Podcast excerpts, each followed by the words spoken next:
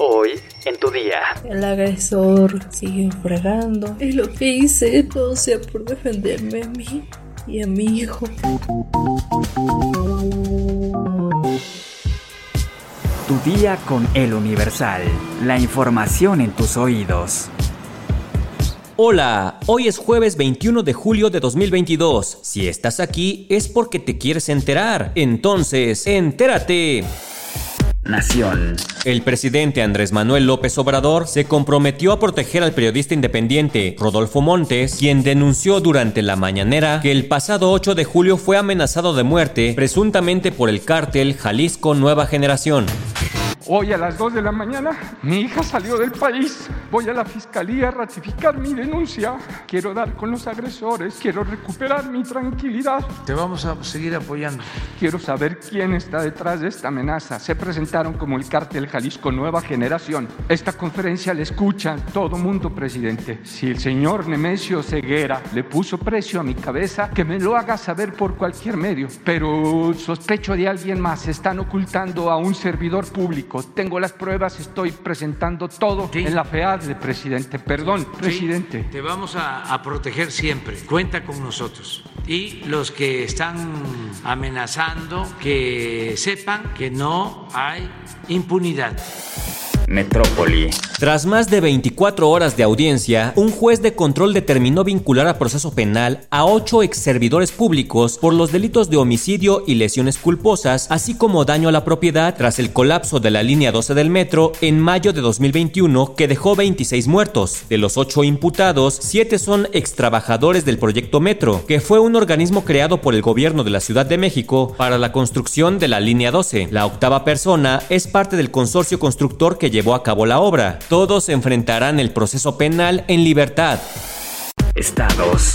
El agresor siguió fregando y fregando y fregando. Se metió con mi hijo y de manera verbal diciendo que era un mongol, que era un estúpido, que la activista de derechos humanos de la red Yo Cuido México, Luz Raquel Padilla, de 35 años, falleció este martes 19 de julio a consecuencia de las quemaduras en el 90% de su cuerpo, luego de ser agredida por cuatro hombres y una mujer el pasado 16 de julio, quienes la rociaron con alcohol y luego le prendieron fuego. Se sospecha de un vecino al que ella reportó anteriormente por ser ruidoso, ya que su hijo sufría de autismo y además también se sospecha de una expareja sentimental que contaba con medidas de restricción. La mujer ya había denunciado en sus redes sociales que recibía amenazas en su contra pintadas en las paredes del lugar en el que vivía. Eh, solamente hago este video para agradecerles muchísimo el apoyo que he recibido, eh, dejándome sus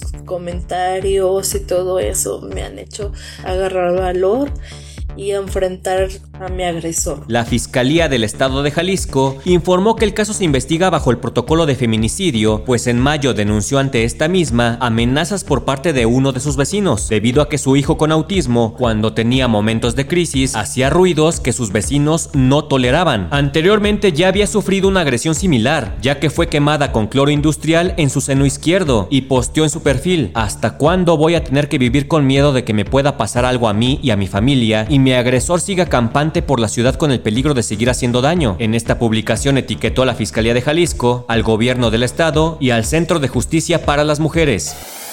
Mundo.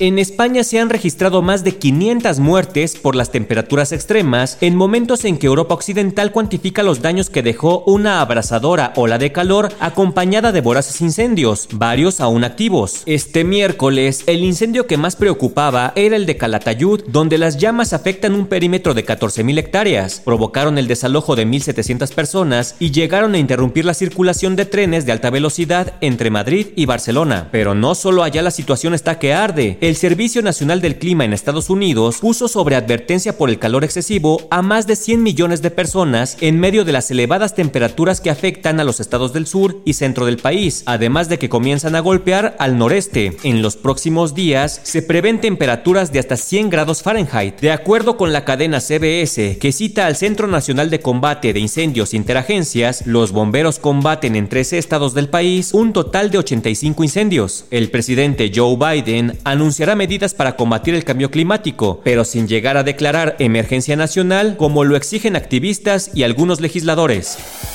Cartera. El gobierno canadiense anunció que se unirá a las consultas de la controversia comercial que hizo Estados Unidos contra México al considerar que la política energética mexicana viola el Tratado del TEMEC. El Ministerio de Canadá de Comercio Internacional dijo a la agencia Reuters este miércoles 20 de julio que están de acuerdo con Estados Unidos de que los cambios en política energética van en contra del tratado entre México, Estados Unidos y Canadá. Cabe mencionar que el pasado 7 y 8 de julio, en la reunión de la Segunda Comisión de Libre Comercio del TEMEC, Mary Eng, la ministra canadiense, estuvo con la secretaria de Economía, Tatiana Cloutier, a quien le indicó su preocupación por los cambios en la política energética mexicana, o sea que ya les habían avisado que algo no les estaba gustando. Espectáculos. El sobrino del cantante Ricky Martin, Jedis Yadiel, denunció haber recibido llamadas con amenazas de muerte luego de haber pedido una orden de protección, según informó este miércoles la policía de Puerto Rico. Jedis Yadiel expresó que recibió dos llamadas, una para amenazarlo si hablaba en el tribunal y otra donde un hombre le mencionó la calle donde vive, o sea que le aplicó la de sabemos dónde vives, ¿eh? Debido a esto, será este jueves 21 de julio cuando inicie el juicio contra el cantante. Según una fuente cercana a Ricky Martin, tanto él como sus abogados buscarán dejar en claro que no se involucró con su sobrino, ni sentimental ni sexualmente, y pedirán que esa parte del testimonio sea desestimada, evitando así que se le vincule al delito de incesto. Será este jueves cuando la jueza determine si extenderá o eliminará dicha medida. Esto dependerá de los testimonios y las pruebas que ambas partes presenten. Este juicio promete ser una bomba. ¿Quieres saber si tus ollas de barro tienen plomo? Descúbrelo en nuestra sección menú en eluniversal.com.mx. Ya estás informado, pero sigue todas las redes sociales de El Universal para estar actualizado. Y mañana no te olvides de empezar tu día, tu día con El Universal. Tu día con El Universal. La información en tus oídos.